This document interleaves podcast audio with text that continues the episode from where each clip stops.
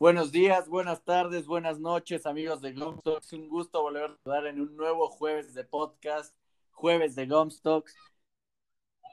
Tendremos un capítulo un tanto diferente. Tiremos diferentes puntos. Un buen amigo que la vida me dio en el sobre cómo es emprender siendo menor. Un tema bastante interesante y escucharán experiencias personas que empezamos negocios y proyectos siendo menores de edad. Sin darles más spoilers, con ustedes, emprendedor y creador. Bravo. Muchas gracias, mis por la, por la invitación a tu podcast. Aquí andamos. No, hombre, gusto tenerte por acá. ¿Cómo estás? Todo muy bien, ¿y tú? Todo muy bien también. ¿Qué tal la cuarentena? Pues para, parece, para mí parece que no hubo cuarentena porque estaba trabajando el triple.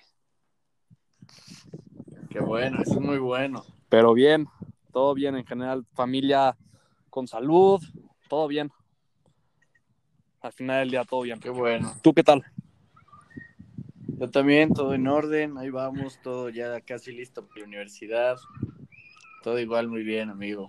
Muy bien, mi Sebas. Pues empecemos.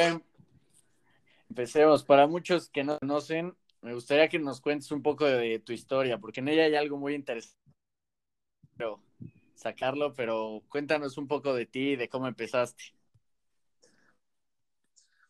Humberto Sacre, para todos que no me conozcan. Eh, tengo 17 años, soy de la Ciudad de México. Soy una persona que le encanta estar experimentando cosas nuevas. Empecé a emprender desde los 14 años, viendo pulseritas, este, este, hechas a mano, ahí con varias cosas, viendo fundas, pero todo bien. Aquí andamos trabajando, trabajándole mucho con todos los proyectos. Qué bueno. Y justamente lo que no quería platicar era antes de ahorita, era que te saliste de la escuela hace unos años, si no me equivoco, que fue cuando que te prepa. Empezaste a... Exactamente. Empezaste a crecer más negocios y proyectos. ¿Cómo, ¿Cómo fue eso? ¿Cómo fue decirle a tus papás? No sé, ¿cómo fue ese proceso? Pues mira, la verdad no estuvo nada padre. Al final del día yo creo que fue una buena decisión porque yo y la escuela nunca nos llevamos. o sea, tenía demasiadas broncas con alumnos, digo, con alumnos no, con maestros. este, la verdad, yo era un niño que llegaba desde las 7 de la mañana con su laptop, con libros y con audífonos y se ponía a leer y a ver videos todo el día, a desarrollar mi página en internet de mi marca. Estaba trabajando desde las 7 de la mañana hasta, hasta las 2 de la tarde todos los días en la escuela, no ponía atención en las clases, reprobaba materias, eh, por lo mismo tenía consecuencias en casa, eran pleitos con mamá, con papá, y pues la verdad ya era un ambiente que, que, nadie estaba a gusto, ni la escuela conmigo, ni yo con la escuela, ni mis papás. Era un, era un tema bastante, bastante, este, ¿cómo se dice? cansancio, bastante cansado. Entonces, pues, yo decidí un día no ir a la escuela y enseguida me metí a trabajar con, con, mi, con mi tía a un despacho trabajar con Daniel, un empresario. De hecho, ahí fue donde conocí a Sebas en un diplomado en emprendimiento. Después me metí en una empresa de limpieza, a trabajar ahí de, de, ayudante en administración, aprendiendo un poco de todo. Pero al final, bien. Al final seguimos dándole con la marca, tenemos dos proyectos en mente. Pero así es, mi Sebas, ese soy yo. Bueno, eso es todo. Véanlo a seguir a su marca. Si no me equivoco, su Instagram es legal-mx. Correcto, legal.mx. Legal.mx saca cosas bastante interesantes, todas las colecciones son limitadas para que las vayan a... Entonces, y después de salirte de la escuela, que me gustaría saber tu opinión, ¿qué opinas de la educación tradicional? ¿Extrañas? ¿Sientes que perdiste el... Mira, no estoy para nada en contra de la educación, al contrario, creo que es básico y fundamental para cualquier persona y para todos los que quieren estudiar una carrera y maestría y doctorado, etcétera Creo que es una muy buena oportunidad si tienes el, tiempo para, el tiempo y el dinero para, para estudiar. A mí simplemente no me gustó por dos cosas. La primera fue que muchos maestros, y no me gusta generalizar, pero este es un caso en particular, en la escuela hay muchos maestros que no les gusta dar clases, y en menos de un tema en específico. Entonces imagínate que tú llegas a la escuela un lunes cansado, no quieres tomar clases y así, y luego te ponen un profesor enfrente que ni siquiera le gusta dar clases y no le gusta lo que hace, pues no hay forma de que tú tengas un mínimo interés en su clase, ¿no? Entonces, por esa parte no me gusta y otra parte no me gusta porque pues, siento que uno que quiere ser empresario, creo que el, modelo de, de, la educación no está hecho para, para gente que quiere emprender, está hecho para, para que tengas un horario de, de 9 a 5 de la tarde y sigas indicaciones, te quedes calladito, produzcas y, y a la fregada. Así 45 años de tu vida. Entonces a mí la verdad, por, ese dos, por esas dos razones fue que no me gustó. Eh, y como te digo, saliendo de, de, la escuela me metí a trabajar en friega, traía proyectos en mente, algunos sí los desarrollé, otros no, algunos fracasaron, otros ahí vamos, pero bien, te digo. Entonces, ¿sientes que perdiste el tiempo? ¿Ayudó? De alguna forma el tiempo que estuviste en la escuela. Mira, creo que sí lo aproveché en cierto punto. Hice muy buenos amigos que hasta el día de hoy son mis, mis cuates cuates. Eh, aprendí muchas cosas. Creo que es básico este, pues, tener cultura eh, en cuestión de tu país, de, todo en general, ¿no? Y, y, pues no, no creo que haya sido tiempo perdido. Sin embargo, creo que lo puede haber aprovechado mejor. Y pues no, no creo que sea una buena recomendación para nadie el salirse de la escuela y, y trabajar. Yo creo que lo mejor es seguir tu camino. Y de hecho estoy ahorita considerando, y de hecho ya estoy viendo carreras y todo, porque no, no quiero dejar de estudiar a tan corta edad. Yo quiero terminar mi, mi preparatoria, que la he estado haciendo en, en, prepa abierta, pero yo quiero seguir con mi carrera. Entonces, en ningún momento recomiendo a nadie que se salga de la escuela, para nada. Bien, justamente a eso íbamos. Si era algo que debatíamos tú y yo el otro día, de qué, o sea, de que si era algo bueno o algo malo, y también llegamos un poco a la conclusión que era dependiendo mucho de cada quien. O sea, por ejemplo, yo a mí me gusta. Exactamente. También depende mucho.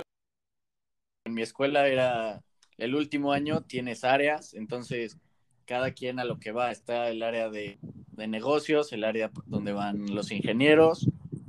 Exactamente. Y los, y los de humanidades, abogados y todo ese rollo. Entonces siento que también es una opinión y un punto de vista de cada quien, si se quiere salir de la escuela, si no, pero al final también te ayuda bastante la escuela. Sí, exacto. Sí, como te digo, yo no recomiendo a nadie. Sin embargo, estas fueron mis circunstancias donde yo creo que fue la mejor decisión que pude haber tomado en ese momento. Y pues así se dieron las cosas y pues yo creo que todo pasa para algo y, y pues bueno, gracias a esa decisión o puede ser que sean mi, mis tonterías, lo que tú quieras, he sido la, o soy la persona que, que soy hoy, o sea, el día de hoy, ¿no? Todas las acciones tienen consecuencias y pues no sé si sean buenas o sean malas, eh, pues al final del día te dan. Definitivamente. Y también para profundizar también un poco que o sea, las materias de la escuela también podría ser un poco diferente el modelo. Si dieran, no sé, clase de ventas, clase de... ¿De, qué? ¿De qué se te ocurre? ¿De qué? sí, bueno, yo estaría a favor de que Sí, exactamente. Sí, a, desarrollar cosas que, que, al final ya te van a ayudar en, a futuro, que van a ser útiles, sobre todo. Hay muchas materias, y no estoy en contra, pero hay muchas materias que nada más te meten información, información, información, y tú le preguntas el día de hoy a un adulto y te van a decir, ni me acuerdo, o no me sirvió para nada. Entonces yo creo que sobre todo que metan materias que son útiles para la vida, para la vida diaria. Como tú dices, el hablar en público. Cualquier persona que quiera alcanzar el éxito en cualquier área de su vida, sea que tú quieras ser un director de alguna empresa, eh, dueño de una empresa o así, vas a tener que hablar en público, ¿no? Entonces yo creo que tendría que ser un modelo de negocios basado en cosas útiles para la vida profesional. No sé qué tan de acuerdo estás tú ahí. Exacto, también no sé, como impuestos, yo creo que siento saliendo de prepa no sabe cómo funcionan, nada, y Exactamente. yo me incluyo, o sea, yo me incluyo, o sea, no sabes como bien qué pedo completamente cuando sales de prepa o cosas así, que pueden parecer tan simples, pero si te las enseñan en la escuela ya irías como chance un paso adelante en ese sentido. Exacto. Sí, cosas útiles, cosas que te van a, te gustan o no, que te van a funcionar o te van a servir para algo en la vida y sobre todo que las vas a usar. Entonces, yo te digo, estoy un, si estaré en contra en algo, estoy en contra de que no te enseñen cosas útiles para la vida en general. Exacto. Muy bien, y pues esa es más que nuestra, nuestra opinión. No va nuestra opinión como nosotros lo vemos para que no digan, es que no, chinguen su madre, no, es nuestra, es nuestra opinión y cada quien puede tener la suya. Exactamente. Sigamos con cómo nos conocimos y cómo empezó nuestra amistad, porque estuvo muy cagado y la primera vez, yo me acuerdo, la primera vez que nos vimos, creo que ni siquiera hablamos. Sí, no. Yo me acuerdo perfectamente, fue ahí en, en Reforma, en Sebastián y yo nos metimos en, en un diplomado. Y, y, me acuerdo que te vi en una sesión, digamos, un martes antes de comenzar el, el, el, el diplomado. Y recuerdo haberte visto y todo, pero ni siquiera dije, nah, dije, este chamaco, ¿qué? Ay, sí, tú. No, pero. sí, dije, ah, X, ¿no? Y luego ya fuimos, este. Me acuerdo que éramos, los, éramos creo que, no, si 10 o 15 personas en el diplomado. Y tú y yo éramos los más jóvenes. Yo soy más joven que tú todavía. Este, bueno, ahí en ese, sí, sí pues, creo que tú tenías 16 y yo 15 años. Ya van dos añitos de amistad, muy buenos. Pero sí, en un diplomado en emprendimiento, me acuerdo que tú traías, ¿qué, qué, qué proyecto traías tú, Sebas? Yo traía Rebuilding, de hacer casas de Correcto. Casas en el Nevado de Toluca. Y tú traías legal. Correcto. Sí, yo traía mi marca ropa. Y así nos fuimos conociendo. Cada, cada martes nos veíamos. Uno que otro martes nos íbamos a, a, a cenar. Nos quedamos ahí un ratito platicando. Todo muy bien. Y desde ahí, pues, hasta el día de hoy seguimos siendo muy buenos amigos. Correcto. Sí, estaba muy cagado, porque el primer día me acuerdo que llegamos, o sea, era en, en Reforma, o sea, el, ya después del, del, primer día que nos vimos y nos hablamos, y fue como, puta, ¿con quién habla? Estoy cagado. Y fue, sí. o sea, te, te muy solo, te ve inocente, se ve, se ve buena onda. ya fue como, fuiste el martes pasado, ¿no? Y ya ahí empezó todo. Exactamente. Muy bien acuerdo, la neta. La neta. Así es, mis Sebas. ¿Cuál fue tu primer proyecto, Bebeto? Primer proyecto que yo me acuerdo de estar trabajando fue paseando perros en mi condominio, porque quería comprarme unos guantes de fútbol. y ahí, de hecho, me adelanto una preguntita que es este, que, cuál, que yo quería, que quería hacer de niño. Ajá. Ya soy futbolista. Yo llegué a jugar hasta tercera división. Igual por problemas de la escuela, mi mamá me castigó al fútbol y cuando regresé a, que ya había terminado mi, digamos, mi castigo y regresé al fútbol, me habían bajado de, de, de división y ya no quise jugar otra vez. Pero mi sueño era ser futbolista. Me encanta el fútbol, es algo también. que me apasiona. Y pues bueno, no se pudo, pero seguimos adelante, ¿no? Correcto, sí, el mío también era ser futbolista, fuerzas básicas, empiezas a ver un poco todo lo que es el fútbol, que de verdad sí es un, un negocio y todo ese rollo y ya como que te quita un poco el encanto de estar ahí, sí, pero por fuera sigue siendo un apasionado. Exactamente. Entonces parece que mi primer, primer proyecto fue pasear perros para, de hecho tenía, tenía mis amigos ahí en el condominio, ya todos nos poníamos a pasear a perros y todos aprendiendo mucho el trabajo en equipo, que hoy en día es muy importante y bueno, creo que siempre lo ha sido. El trabajo del equipo, el saber liderar, como que todas esas cosas las fui formando desde chiquito. No es que sea un experto, pero, pero cada día se aprende algo mejor y se han mejorado todas las cosas que tú sabes. Entonces, si, si te vamos, si no vamos al primer, primer proyecto, yo creo que fuese el pasear perritos. Bien. Y ya avanzando un poco, un poco en la trayectoria, ¿alguna vez los adultos te han intentado hacer menos? por ser menor de edad, ya sea, no sé, en alguna cita o, no sé, en un edificio que te ven feo, no creo los que... traqueados o algo. No creo que la palabra sea ser menos, sino por lo mismo de que, bueno, sí, en parte sí, por lo mismo de que eres chavito, tú llegas con alguna persona, algún proveedor y dices, oye, quiero hacer esto, y ya dicen como, ah, sí, ajá, como que no toman en serio. Y eso sí es muy difícil, porque al final del día, pues, si tú eres un niño con muchísimas ganas de salir adelante, con ganas de emprender, ganas de hacer las cosas y la gente no te toma en serio por tu edad, que a mí siempre lo es una pendejada, pues sí te frena y te desmotiva un poco y dices, puta, quiero crecer, quiero ser más grande, quiero tener más experiencia, o no sé, este, tú le cuentas a alguien tu proyecto y dice como, ah, sí, ok, o sea, se cagan de la risa, ¿sabes? Algunos te apoyan, algunos te critican, pero en sí hasta el día de hoy no creo que me haya afectado como tal el que alguien me, eh, me haya hecho, me haya, este, ay, se me fue la palabra. Te haya hecho menos. Que, exactamente, que, que alguien me haya hecho menos, pero sí me ha pasado. Y más antes, un poquito más antes. Cuando tenía 14, 15 años, que comencé con las sudaderas, un proveedor me robó dinero. Este, mi, de hecho, iba a sacar mi primera, mi primera línea, eran, iban a ser 150 sudaderas. Este, pues, pasó que le deposité al, al proveedor el 50%. Luego, cuando me entregó, me entregó otra tela, otra tipografía. Le pedí que me las cambiara, al final no quiso. Este, me, me pedía el otro 50% restante para continuar la producción y obviamente me negué y le dije, no, pues, primero las bien y, y luego con todo gusto te pago el, el 50% restante. El punto es que la empresa no, no, existía, fue todo un fraude y pues obviamente me desmotivé muchísimo cuando quería sacar mi primera línea de, de ropa en cuestión de colección. Sí. Entonces, pues son esos, esos detallitos que pues al final del día sí te desmotivan, pero al final ya aprendes y creces, ¿no? Entonces, así que tú digas, híjole, me siento muy mal porque me, me echaron, me, me, hicieron menos, pues no, pero sí, sí se siente gacho.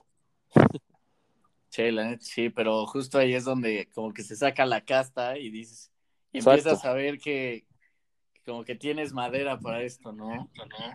Exactamente, y luego todavía me cuesta trabajo, pero vas aprendiendo y vas aprendiendo. Como te digo, empieza antes, y esto lo digo muchas veces que doy conferencias, etcétera, empieza en cuanto antes. Es mejor cagarla ahorita que cagarla en, dentro de 30 años. Ahorita no tienes nada que perder.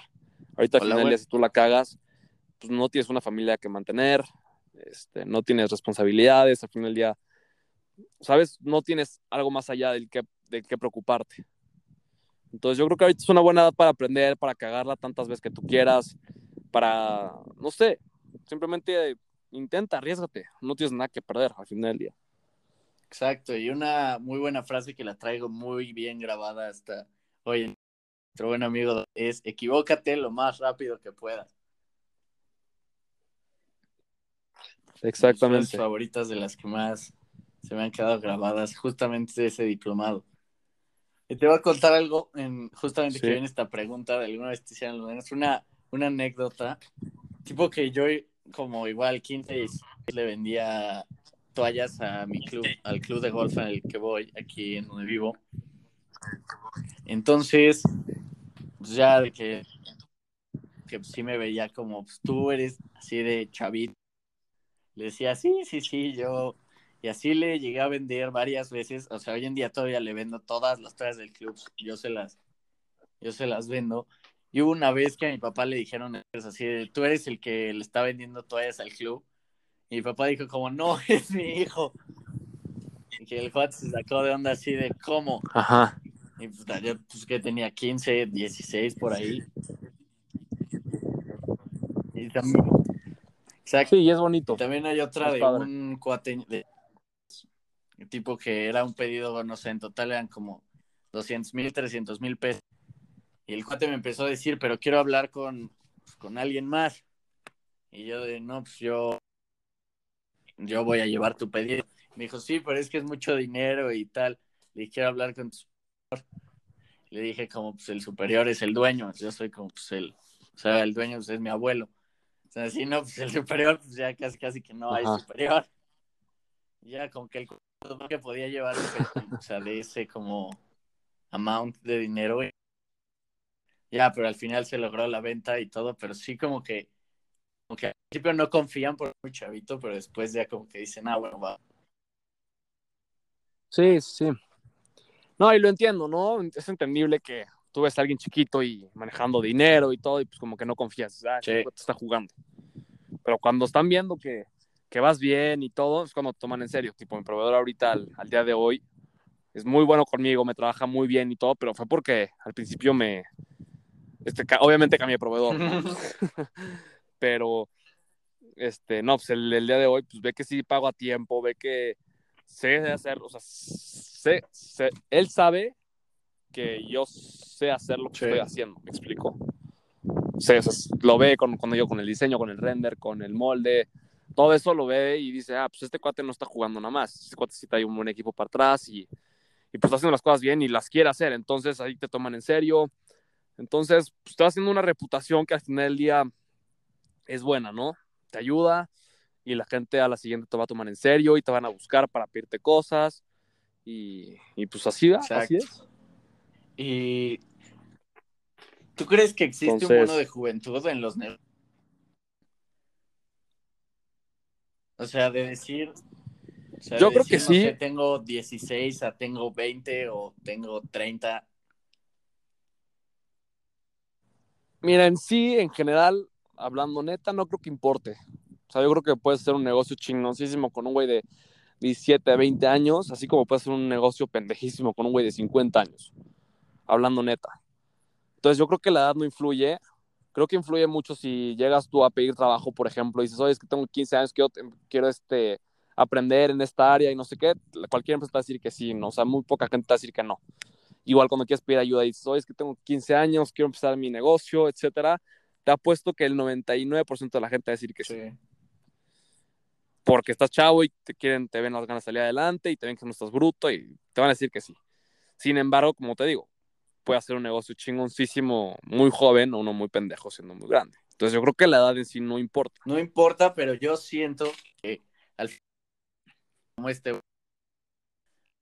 y la siguiente era ¿cuándo crees que se termina? Yo creo puedes llegar a o sea, el bono de juventud puede ser, o sea, que te como que te den chance de hacer las cosas nada más porque estás chavo y así y digan como pues órale va, me lo aviento ¿Y, qué, ¿Y cuándo crees que se termine? Yo digo que se termina cuando dejas de estar como, cuando dejas de ser el más chavo en las mesas.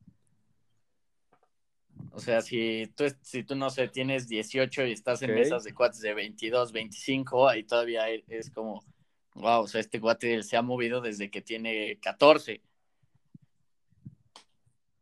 Entonces yo, yo creo personalmente que ahí es cuando te cuando en las mesas no, o sea, ya no eres como el más chavo, esa es como mi opinión. Pero de todas formas, igual coincido contigo en que la edad no, no influye. No influye en esto y no influye nunca en nada. Sí, exactamente. Y tienes toda la razón. ¿Qué reacción tenían hacia ti los adultos al saber tu edad? ¿Hay alguna anécdota sobre eso? Bueno, bueno. Sí, te escucho. ¿Me escuchas? Sí. Va, yo también. ¿Escuchaste la pregunta? Sí, por favor. Es que se cortó, me entró una llamada. Ah, no te preocupes. Que si... Que, ¿Qué reaccionan hacia ti los adultos cuando sabían tu edad? Anécdota sobre eso o algo que te haya como, o sea, que te hayas dicho como wow o algo así? O sea, en cuestión de que me dijeron un, digamos, un halago. Ajá, o, ajá, ¿qué una reacción que a ti te haya como, o sea, que tú hayas dicho como, wow, o sea, lo estoy haciendo bien. Pues mira, no tiene te decía y sabía edad. No tiene, no tiene mucho que, que cerré un contrato muy grande, afortunadamente que literalmente todo fue en llamadas, Zooms y así, por el, por el tema del coronavirus que no hubo juntas. Se logró cerrar el contrato y hasta el día de la firma nos vimos todos, éramos cinco personas que estamos dentro del, del, trato, y ahí fue donde me preguntaron, oye, ¿tú qué edad tienes? Dije, no, pues ¿qué, qué edad calculas? Me dijo, no, pues en llamada pareces uno de, pareces uno de 27, 28 años. Dije, no, pues tengo 17. Y tú así no mames, como que ese güey tiene 17, la madre, y así, pero, pero, digo, o sea, eso lo puedo tomar como un halago por decir, estoy haciendo cosas, las cosas bien, este, estoy tratando con gente mayor. Cuando tratas con gente mayor, siento que, digo, no sé, pero, digo, no creo que una persona adulta ni, ni nadie quiera perder su tiempo, ¿no? Entonces, estoy hablando con, digamos, con, estoy haciendo negocio con una persona de 50 años, de una persona de 45, de 40, de 30 y tantos y así, pues no creo que esté nada más este, dedicándole tanto tiempo a un tema si ve, que es, si ve que es de poca relevancia. Entonces, cuando yo me pongo a analizar y digo, pues este cuate, que es un chingón de los negocios, me está poniendo atención, me está dedicando su tiempo y todo, pues ha de ser porque traigo algo, ¿no? Y no es por hacerme muy chingón ni nada, pero pues como que sí dicen como, pues este güey no está tan pendejo. Entonces, este, pues quieras o no, pues yo me siento bien, me gusta, este, te digo, el chiste es disfrutar el proceso y todo, pero como un halago como tal, la verdad es que yo las cosas buenas y las malas me salen, me entran por un olvido y lo saco por el otro, soy cero de, de quedarme con algo que hice bien o algo que hice mal, simplemente sigo mi camino, pero pues yo creo que una de esas cosas que te digo como ahorita, de estar cerrando un negocio grande con una persona adulta, etcétera, pues creo que, creo que es buena señal, buen camino. No lo sé cómo lo veas tú. Sí, 100%. O sea, cuando ven como la madurez, independientemente de la edad que tengas, o sea, si la tienes, no sé, tienes 17 y traes una madurez de alguien de 22, en estos temas, como que no les importa. Sí, exactamente. Entonces, pues bueno, creo que eso podría ser una buena señal. no sé, mis No, es una muy buena señal. ¿Alguna vez alguien te ha intentado alejar de tus metas o sueños? No sé, algún amigo o algún familiar. Mira, desgraciadamente sí. Muchas veces mi familia, mi propia familia, me ha dicho como ya, Beto, ya párale con este proyecto, no sabes que no va a salir, o, oye, ¿cómo te ha ido? ¿Has vendido algo? Y así. Y ya no son comentarios que, que cuando te está yendo mal y te hacen un comentario de, oye, ¿cómo vas con sueras? ¿Ya vendiste una? Tipo algo así como un, como un este, comentario echándote, haciéndote menos y en realidad no te está yendo bien, eh, pues yo creo que sí te pega y muchas veces vienen esos comentarios de, de, familiares cercanos y amigos cercanos. Entonces, sí ha sido como un poco de desmotivación que te digan, este, oye, ¿cómo va esto? Este, ya, ya pudiste vender una o no te, o sea, que te hagan comentarios como, como, digamos, sarcásticos, no, como, mal pedo. Exacto, como mal, como con mala vibra. Exacto. Y, cuando, pues, como tú sabrás, Sebas, este, y seguramente ha pasado, y a mí me ha pasado, y a todo el mundo le ha pasado, no, cuando sacas una colección o sacas lo que tú quieras, que te atreviste a hacer las cosas y no te va bien, lo que menos quieres decirle a la gente es que eres un pendejo y que no te salió bien. Al contrario, no mames, güey, ya vendí todo, güey, sold out en un día, güey, no mames, ¿cuál un día? 30 minutos, cabrón, se metió a la página, güey, se cayó el sistema porque, güey, o sea, te que hacer el chingón, güey. No, güey, pues llevo como, como tres meses sin vender una sudadera, güey, o una gorra, güey, ¿sabes? Entonces, sí. y cuando alguien te pregunta y te dice cómo eres un pendejo y sabes que eres un pendejo en ese momento porque la estás cagando, pues sí te sientes mal y te desmotivas y dices como, puta, sí, sí. ¿para qué sigo con esto si nada más pues, estoy casi, casi peor que cuando empecé? Pero en sí, yo creo que la motivación, mi motivación personal no es el dinero, no es la fama, no es nada de esas madres mi motivación personal es que yo cada día entregue lo mejor de mí y sea mejor que ayer, güey, tal cual. Y si en el camino ayudo a gente y hago tratos con gente y le va bien y todo el desmadre, güey, qué chingón por ellos, güey, qué chingón por mí. O sea, no sé cómo explicarlo. Pero, o sea, si el día de mañana me dice, güey, eres un pendejo por X o por Y, me lo paso por los huevos, tal cual, cabrón. Siento que entonces haciendo más que critica, o sea, todos los que te critican o te dicen alguna madre así, es porque están haciendo menos que tú. Exactamente. Nadie te va a criticar. Justo esa es una frase muy buena. Nadie te va a criticar haciendo, o sea, nadie más chingón que tú te va a criticar, solo los que están más abajo. Entonces. Exacto. Si te critican más por buen camino. Le los comentarios y la familia, o sea, como que sí te ven luego que estás haciendo. Muchas veces, y he coincidido con varios del podcast, que, que sí muchas veces vienen de, o sea, de los más cercanos. Sí. Amigos, y no de la familia. Exactamente. Sí, esos comentarios son los que al final ya te pegan más, porque son la gente que más quieres o más confías y a cualquier pendejo en la calle, pues te male madres. A tu mamá, a tu hermano o alguien así, creo que te pega muchísimo más y ahí está en ti seguir adelante o dejarlo. Exacto, y siento que si, si ya llevas un tramo, no sé, llevas tantito avanzado, puedes voltear hacia atrás y ver todo lo que, lo que has construido, todo lo que has avanzado. Con eso te da para seguir adelante. Exactamente. ¿Cómo, ¿cómo encuentras tu motivación para ¿Qué fue lo que, o sea, qué fue como esa, no sé, corazonada, esa especie de nada que te dijo como, órale, vas?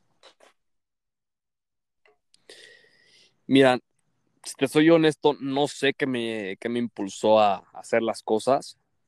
No sé cómo describirlo como tal. Quiero ser independiente, quiero poderme pagar mis cosas solo, quiero dejar de, así como te digo, depender de los demás, quiero yo crecer, o quiero, quiero hacer más cosas. Y por lo mismo de hacer y querer comerme el mundo, le he cagado un chingo de veces, como esa vez que por desesperado le deposité a un proveedor sin antes pedir una muestra, y así, por lo mismo, por desesperado, porque me entró esa chispita de que hacer las cosas ya y hacerlas bien y la madre, que hubo muchas cosas que dejé atrás, como el simple hecho de, de pedir una muestra para ver cómo iba a caer mi sudadera, y fue en el momento en que me robaron el dinero. Entonces, como tío, creo que todo se aprende. Creo que cualquier cosa buena o mala la, la, vas aprendiendo y vas mejorando. Y te vas a meter, y te vas a meter putos en la vida que, pues, güey, te van a hacer aprender y crecer. Entonces, este, en cuestión de la motivación, no sabría decirte qué es, qué en sí lo que me motiva. Simplemente sé lo que quiero y lo que me gusta hacer. Muy bien. Y eso es bueno, o sea, que tengas tú tus metas claras y lo que tú quieres para ti, siendo que con eso es Sí, exactamente. Y el otro día me puse a pensar cuál era, o sea, de cómo eran, o sea, bueno, cómo son los, o sea, cómo un emprendedor de nuestra generación y cómo es uno de la, de anterior, no sé, alguien que ya tiene, que esté en sus 20, 30, ¿sí? ¿Cuál crees que sea la diferencia entre un, emprendedor de nuestra generación y uno de la anterior? Mira, sin duda la tecnología. Creo que hace 20, 30 años no existía lo que tenemos el día de hoy y que el día de hoy es mucho más fácil darte a conocer tanto como persona, como tu empresa, como tu producto o servicio. Y creo que para el día de hoy es muchísimo más fácil este, sacar un producto adelante que cuanto lo era antes, que antes necesitabas mucho dinero, etcétera. No te sabría decir a, ciencia cierta cómo era hacer un negocio antes porque no lo viví. Sin embargo, te puedo decir con toda seguridad que el día de hoy es mucho más fácil. El peor es que ahora hay muchísimo más competencia porque todos tienen las mismas herramientas y, una, y la misma información. Entonces, este, ahora sí que hay pros y contras. La, el pros, como te digo, pues lanzarlo en chinga que te da a conocer la gente, Facebook Ads, Instagram, este, le pagas a algún influencer, etcétera. Y, y, pero la otra es que como tú, hay un chingo de marcas más que no existían antes, que ahora lo están haciendo, lo están haciendo igual o mejor que tú. Entonces, pues creo que en eso sería lo principal, en todo el tema de la tecnología y todo lo que hemos avanzado como, como seres humanos. Exacto, opino lo mismo y también lo que yo he visto es que, o sea, los emprendedores de la, bueno, de la generación pasada es que son también un poco, o sea, estructuran todo y luego ya lo sacan o sea, y no sé cómo lo veas tú, pero nosotros como queremos todo rápido, todo así, lo, lo vamos corrigiendo en la marcha y lo estructuramos en la marcha y todo mientras vamos ya caminando. Que tiene sus partes buenas y también sus partes muy malas. Exactamente. O sea, como partes malas puede ser que, no sé, no hagas bien el marketing, no hagas bien un estudio de mercado, con partes buenas es que pues, ya lo estás haciendo y ya estás empezando. O sea, que esa chispa que tuviste, no sé, rápida, no sé, puede ser a las 2 de la mañana tal vez, que ya lo estás haciendo en una semana y no te estás tardando tanto tiempo en empezar. Entonces ya diste el primer paso, ya agarraste tantito impulso para dar los, los siguientes. Sí, exacto, exactamente. Digo, hay pros y contras como, como todas las épocas, estas generaciones que hay pero yo creo que sin dudas hay más pros que contras y que ahorita es como la época más fácil para hacer cualquier cosa, literalmente. Con un clic estás, o sea, ya literalmente creando una empresa, vendiendo un producto, comprando otro producto. Entonces, pues como te digo. Exacto, es algo que yo subí a TikTok el otro día. Ajá. Que el primer capítulo del podcast fue con un analista deportivo de ESPN en Los Ángeles. como todos pues, los noticieros de ESPN y todo ese, y todo e-, los hacen literal en un Zoom y ellos en su casa. Entonces este cuate me dijo como, a ver, ¿lo podemos mover a las 5? Le dije, sí, va sin problema. Y me dijo, porque de 3, de 4 a 5 tengo programa. Cuando acabe el programa me meto contigo y acabando contigo tengo otro programa. Entonces usamos esa hora muerta para que, para que esté contigo. Entonces como que también agiliza mucho y es justamente lo que hablamos de la tecnología. Exactamente. Correcto. Bueno, ¿cuál ha sido tu mejor y tu peor momento como emprendedor? Pues mira, yo creo que mi mejor momento fue cuando decidí empezar, sin ninguna duda. Y yo creo que el peor momento todavía no lo he vivido y el peor momento yo creo que será cuando, cuando me muera y deje de estar haciendo lo que más me gusta, que es emprender, hacer cosas nuevas y así. Bien. ¿Quién es el primer, eh, yo creo que sin ninguna duda mi abuelo. ¿Y mi abuelo, mi abuelo me ha enseñado muchas cosas, cómo trabajar, cómo tratar a la gente. Mi abuelo, como sabes, es piloto. Sí. Eh, cuando él empezó su carrera como, como piloto, la gente lo trataba muy mal. Eh, prácticamente los copilotos en épocas de los 60, 70 eran como literalmente, no sé cómo escribirlo, la sirvienta, digamos la gata de, para, para, para, el piloto. Y eso obviamente mi abuelo le marcó muchísimo. Y obviamente el día que tuvo él la posición como capitán, como comandante de, del avión, fue todo lo contrario, fue súper buen pedo, aprendió a tratar la gente, este, era más humano, no sé cómo explicarlo. Entonces, son cositas que lo admiro muchísimo, eh, que construyó una familia increíble, que siempre fue un buen padre, un buen hermano, un buen hijo. Entonces, yo creo que, si te soy totalmente honesto, yo creo que mi abuelo es, sin lugar a dudas, la persona que más admiro en, en esta vida.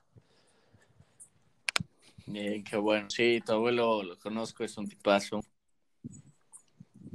¿verdad? Qué bueno. Sí, porque al final todo eso lo eso lo ayudó y no lo dejó como influenciar a ser igual y lo cambió para ser una mejor persona. Exactamente. Usó algo malo para algo bueno. Entonces yo creo que eso es admirable y más para, para cuando tienes todas las adversidades, ¿no? En tu vida. Sí. ¿Cuál crees que es el mayor obstáculo de un emprendedor en México?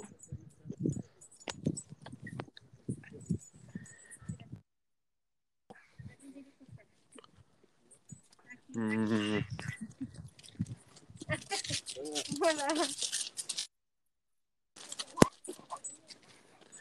Bueno, bueno. Sí, ya te escucho. El mayor obstáculo para un emprendedor. En México. En México. Híjole, qué buena pregunta. No, no sabría contestarte. Yo diría que es el mismo mexicano. ¿Por qué? Porque a veces entre mexicanos como que nos ponemos la pata entre, entre cuates del mismo equipo. O sea, como que hay veces que no dejamos que... O sea, el mexicano como que no deja que el de al lado sea mejor que él. Exactamente. O sea, es como el caso de la gimnasta mexicana, que cuando empezó a triunfar y empezó a competirle a las mejores de, Estados Unidos, todo el mundo, no, es que está gorda, no, es que tal. Pero al final, ella igual usó esos comentarios para impulsarse y se clasificó a los Juegos Olímpicos para competir a la par contra los las mejores del mundo. Sí.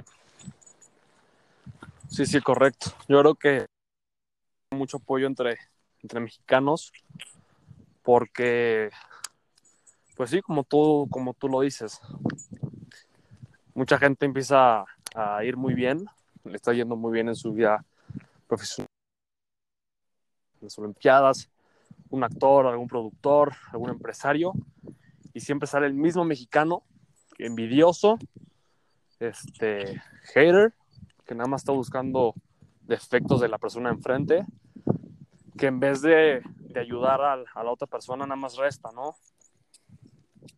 Sí. Entonces, pues sí es triste esa parte.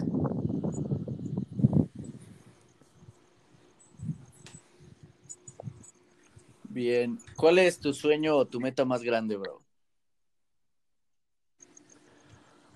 Yo creo esto suena como una, como una tontería tal vez, pero no sé, tener una familia chingoncísima, este, que sean niños poca madre, tener una empresa muy buena, dar trabajo a mucha gente, ayudar en cualquier área de su vida a gente cercana y aunque no sea cercana, simplemente ayudar. Muy buena respuesta, me parece bastante congruente y estoy seguro que lo vas a alegrar, bro. ¿Tienes algún Muchas consejo gracias. para todos? ¿Algún consejo para emprendedores? Mira, un consejo como tal, yo creo que, que podría darles sería que empiecen desde jóvenes, lo antes posible, que no tengan miedo a cagarla, al final del día de los, de los errores se aprende, güey. Este, tenemos una edad, por ejemplo, tú y yo, de 18, 17 años, que no tenemos nada que perder, absolutamente nada. Y pues hay que dejar todo, güey. O sea, cuando empiezas un proyecto y, y tengas las ganas y la motivación y las herramientas para hacerlo, des absolutamente todo lo que tengas. Le inviertas tiempo, esfuerzo, estudies acerca del tema, conozcas tu mercado, conozcas tu producto. Entonces yo te diría, o yo les diría a los, a los jóvenes como nosotros, que están este, emprendiendo o que quieren em- em- empezar a emprender, que pues se, la, se, se avienten, güey. Que no tengan miedo a cagarla. Estamos en una edad que no perdemos absolutamente nada, no tenemos responsabilidades. Y pues yo creo que ese sería mi consejo. ¿Cuál sería el tuyo, mi Sebas? Bien, el mío igual muy parecido, que se equivoquen lo más rápido que puedan y que no le tengan miedo a miedo a ser diferentes. Exactamente. Miedo a ser diferentes ni tampoco al que dirán, porque al final esos que te dicen algo son los que acaban admirándote y, y pues vale la pena aventarte al precipicio. Exactamente, mi Sebas. Estoy Muy bien. Ahora tocan las preguntas del público. En este segmento yo pregunto en mi Instagram si tienen alguna pregunta para este capítulo. Las preguntas pues van, las dejan en la cajita. Entonces empezamos con Gerardo Mena, con tu reto más difícil de superar. Híjole, mi reto más difícil de superar yo creo que sería día a día, güey. Hay veces que no estás haciendo bien las cosas y pasa todos los días como, como emprendedor. Hay días que te levantas en la mañana y ya traes este, pedos, que no has entregado cosas, tienes pendientes, tienes tareas o no has este, vendido. Y pues yo creo que el reto más difícil que he tenido pues es, digamos, diario. Entonces, más que nada, el retarse, como te mencionaba hace, hace ratito, a, a ser mejor que ayer y a dejarlo todo. Porque cada día se vienen retos nuevos. A veces no quieres seguir con tu proyecto porque va muy mal, te están criticando, ya sabes. Pero yo, yo diría que el reto más difícil es, es, es, es diario.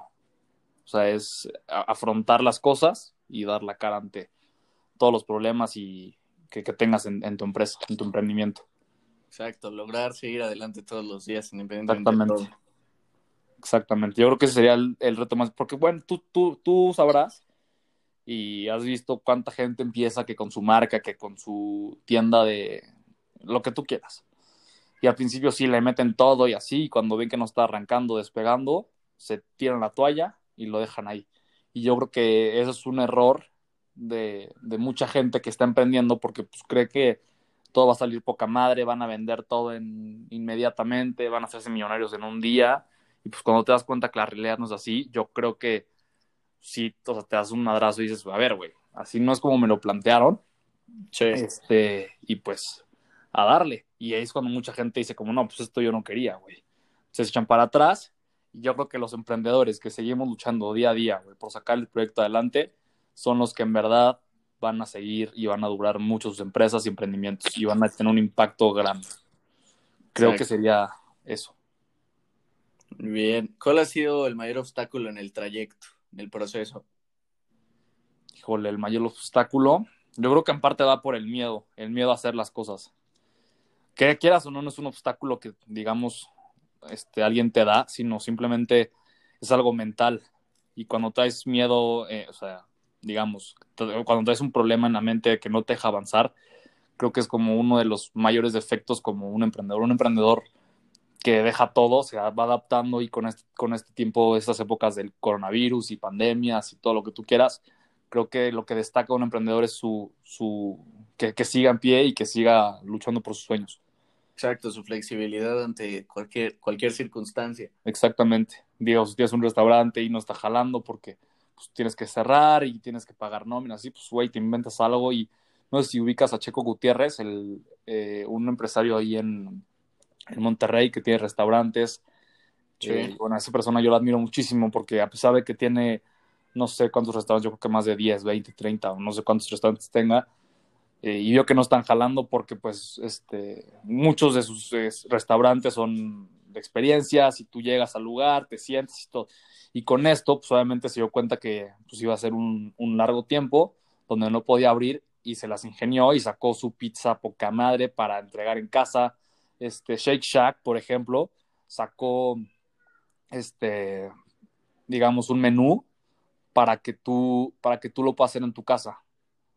Entonces ya no nada más era el irte a comer una hamburguesa Shake Shack, sino simplemente ya compras tú los materiales y haces la hamburguesa en tu casa, armas un picnic, comes con tu familia y así. Entonces yo creo que sobre todo el innovar y seguir ante una crisis, yo creo que es lo que te hace fuerte. Exacto, la innovación ante todo. Exactamente. Sobre todo la, ¿cómo se podría decir? El adaptarte al cambio. Exacto. Entonces. ¿Cómo sabes que vas por el buen camino en lo que estás haciendo? Pregunta Sofía Basila. Mira, no sé si te des cuenta que vas por buen camino o no. Simplemente intentando las cosas, intentando y haciendo las cosas, yo creo que te darás cuenta. Mira, nunca, nunca vas a llegar a ser el más chingón, la neta. O sea, siempre vas a tener tus errorcillos y vas a ser mejor que otras personas y peor que otras. Pero si no nunca lo intentas y te quedas esperando hacer las cosas bien, nunca vas a llegar a ser de las mejores personas y los mejores empresarios y empresarias de, del mundo. Simplemente yo creo que hay una frase de, no, recuerdo si es de Michael Jordan, que dice, le he cagado, eh, eh, eh, mi equipo me ha dado la confianza para el tiro de, para, para el gane y le he perdido más de, no sé, 10 mil veces.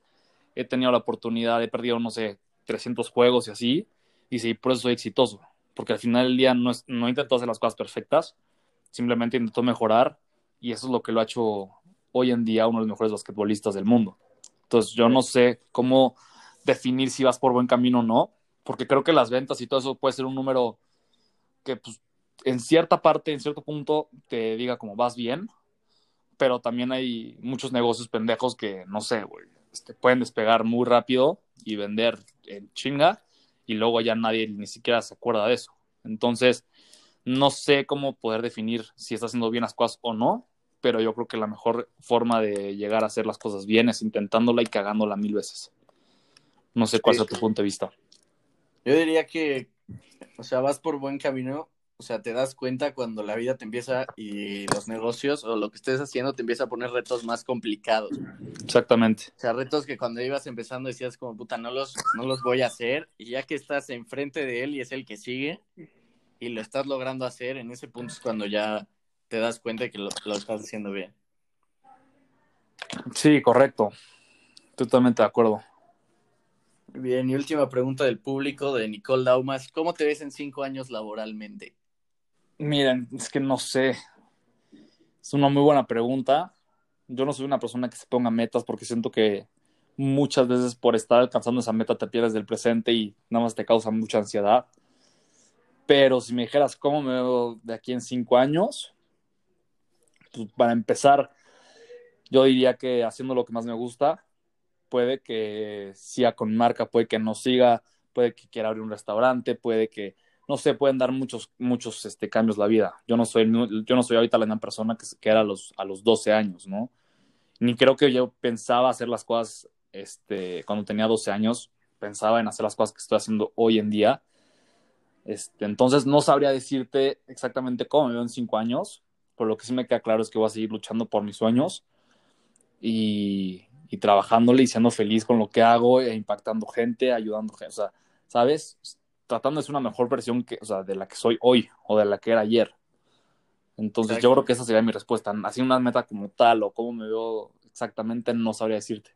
Exacto, como dice Matthew McConaughey en su speech cuando ganó el Oscar, que decía que un cuate le preguntó que quién era su héroe y él dijo como, madres, no, no tengo idea. Entonces que el mismo cuate regresó dos semanas después Y Matthew le dijo como, ya sé quién es mi, mi héroe, soy yo en 10 años.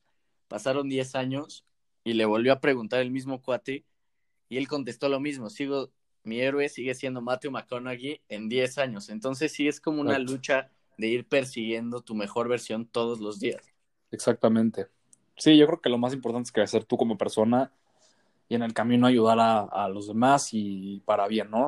O sea, yo creo que yo quiero ser esa persona que si tú el día de mañana haces un negocio conmigo, salga bien y que digas, güey, qué chingón que hice en un negocio con, con, con Humberto Sacre y no me, no me chingó, cumplió, güey. O sea, yo quiero que la gente hable bien de mí, güey, ¿sabes? Y no por cuestión de ego ni nada de esas madres, sino simplemente por, porque yo sé que me voy a sentir bien haciendo las cosas bien. Entonces, digo, no sé, pero yo creo que sin duda sería, sería ser una mejor versión de mí. Exacto. Y pues para finalizar, aquí en Gomstocks tenemos un juego llamado Rapid Fire. El juego consiste en que tendrás un minuto en el cual yo te iré diciendo palabras y tú me contestarás con lo primero que se te venga a la cabeza o te daré dos opciones de esas palabras y tú elegirás la que más prefieras.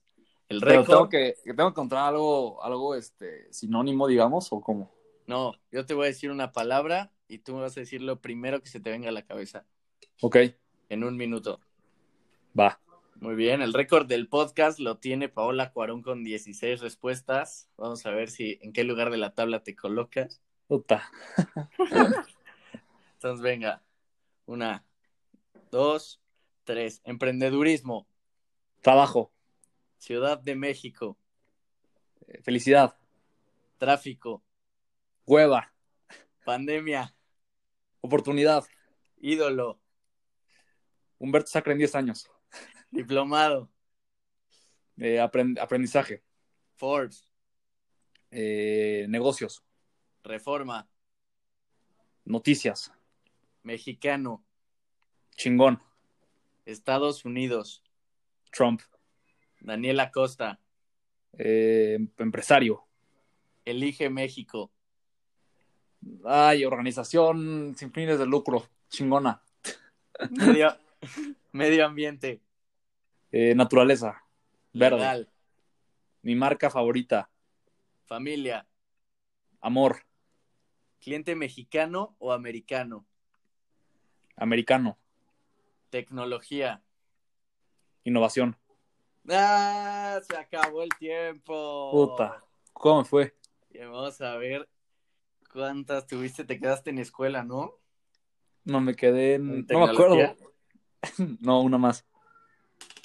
Entonces, escuela. No, me quedé en cliente, creo. Ah, cliente mexicano o americano, cierto. Vamos a contar. 15 respuestas. Espérate, ¿cu- ¿cuál, ¿cuál era la después del cliente? Tecnología. No, esa sí la contesté. Entonces, Que te 16. dije innovación. 16. Y después de tecnología, Iba a escuela. no, esa no llegué. 16. Empataste el récord del podcast. Muchas Híjole. No, no estuve tan mal.